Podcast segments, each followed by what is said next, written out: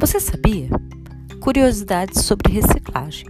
A reciclagem de uma única lata de alumínio economiza energia suficiente para manter uma TV ligada durante 3 horas.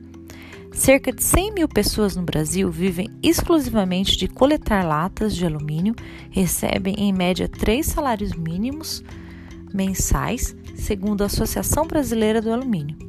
Uma tonelada de papel reciclado economiza 10 mil, 10 mil litros de água e evita o corte de 17 árvores adultas.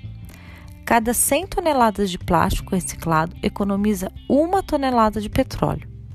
Um quilo de vidro quebrado faz um quilo de vidro novo e pode ser infinitamente reciclado.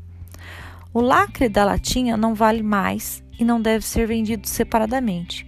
As empresas reciclam a lata com ou sem o lacre. Isso porque o anel é pequeno e pode se perder durante o transporte. Para produzir uma tonelada de papel é preciso 100 mil litros de água e 5 mil quilowatts de energia. Para produzir a mesma quantidade de papel reciclado, são usados apenas 2 mil 2 mil litros de água e 50% da energia. Informações do mma.gov.br. E você sabia que para gerar um quilo de alumínio são necessários cerca de 75 latinhas de refrigerante, suco ou cerveja?